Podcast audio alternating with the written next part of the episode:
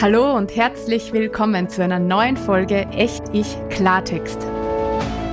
Der wöchentliche Podcast für mehr von dir und ein neues Wir. Mein Name ist Sigrid und ich wünsche mir eine Welt, die von selbstermächtigten und selbstbestimmten Menschen gestaltet und von ko-kreativen Verbindungen getragen wird. Eine solche Welt braucht dich und mich, bewusst und in unserer ganzen Kraft. Genau dazu bekommst du hier jeden Donnerstag alltagstaugliche Impulse. Mehr zum Thema Echt-Ich-Sein findest du auf meiner Website www.sinnsicht.at.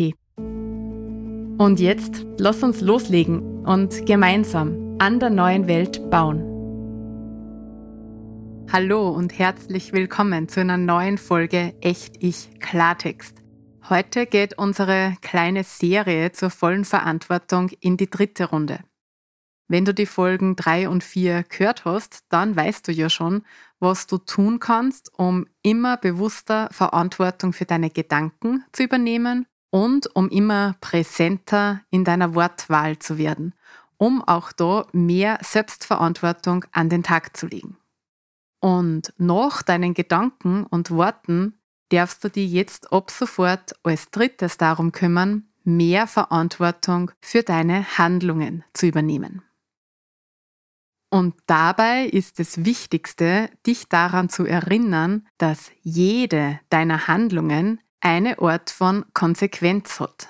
Denn jede Handlung erzeugt irgendeine Art von Reaktion.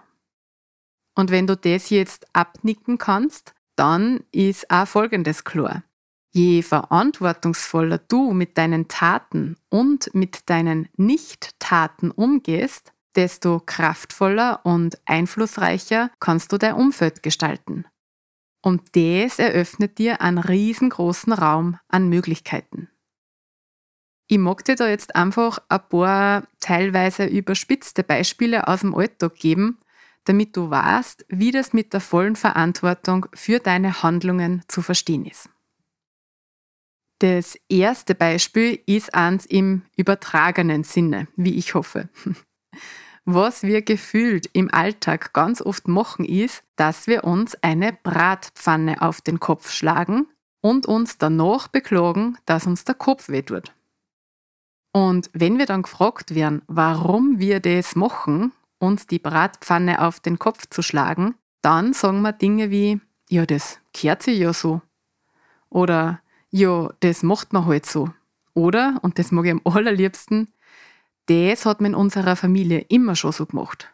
Meine Mama macht es und meine Oma macht es und meine Uroma und meine Ururoma. Das hat bei uns Tradition. Was ich damit sagen will, wir machen in unserem Alltag ganz viele Dinge, von denen wir denken, dass sie richtig sind, dass sie notwendig sind und dass sie erwünscht sind, obwohl uns selbst diese Dinge absolut kein Beitrag sind. Was du also tun kannst, ist, dir einmal zu überlegen, wo, in welchen Bereichen du dir immer nur selbst mit der Bratpfanne auf den Kopf schluckst. Ständig davor Kopf wegkriegst und es trotzdem immer weitermachst, weil es für dir erwartet wird, weil man das ja immer schon so gemacht hat und so weiter und dann vielleicht einfach einmal aufhören, dir die Bratpfanne über den Kopf zu ziehen und zu schauen, was dann passiert. Was nur oft vorkommt, ist, dass wir durch unsere Handlungen Symptomen nachjagen, statt die Ursache bzw. die Wurzel zu ändern. Dass wir uns zum Beispiel von Junkfood ernähren und dann sämtliche Krankheiten ausfassen und Hautausschläge und ständig unleidlich und grantig sind. Und anstatt unsere Ernährung umzustellen, machen wir dann Symptombekämpfung und jagen sämtlichen Symptomlinderungsmöglichkeiten hinterher. Wir rennen dann von einem Arzt zum anderen und holen uns Medikamente für unsere Krankheiten und schmieren tausend Säuben auf unsere Hautausschläge und nehmen vielleicht irgendwelche Stimmungsaufheller, damit wir nicht mehr so unleidlich sind. Anstatt einmal hinzuschauen, wo denn das alles seinen Ursprung hat. wo denn die Wurzel dieser Symptome ist. Und das gilt jetzt nicht nur in Bezug auf Gesundheit. Frag dich einfach einmal, ob das, was du jeden Tag so machst, dir wirklich der größtmögliche Beitrag ist, deinen Echt-Ich-Weg weiterzugehen oder ob du da möglicherweise unbewusst immer in einer Art Symptomlinderung und Symptombekämpfung unterwegs bist. Und auch deine Handlungen im zwischenmenschlichen Bereich darfst du mal genauer unter die Lupe nehmen. Wenn du zum Beispiel immer wieder energielos nach am Treffen mit bestimmten Menschen bist, dann frag dich, ob diese Menschen die richtigen für die sind. Oder zumindest, was du tun oder anders tun oder nimmer tun kannst, damit die diese Treffen nimmer auslaugen. Und was ich in meinem Leben diesbezüglich wirklich als ganz große Veränderung erlebe, ist, in Bezug auf meine Handlungen einfach, und das ist gleichzeitig gar nicht einfach, die Dinge wegzulassen und nimmer zu tun, die mir kein Beitrag mehr sind. Und wenn ich das jetzt so sage, dann hört sich das irgendwie noch weniger an. So, als ob ich dann weniger tun würde, was natürlich auch vollkommen in Ordnung wäre. Aber so ist es gar nicht.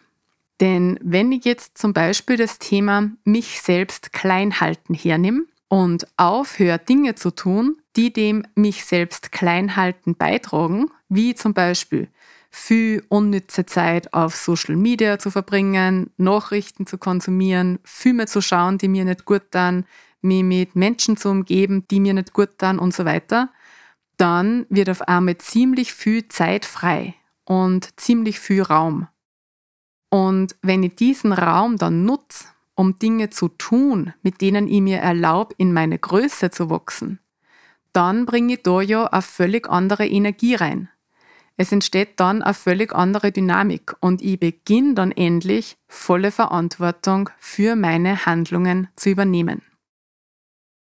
Also schau einfach einmal hin auf deine Themen, die die gerade beschäftigen und frag die, was du diesbezüglich weglassen könntest an Handlungen und wofür dann möglicherweise mehr Raum da wäre.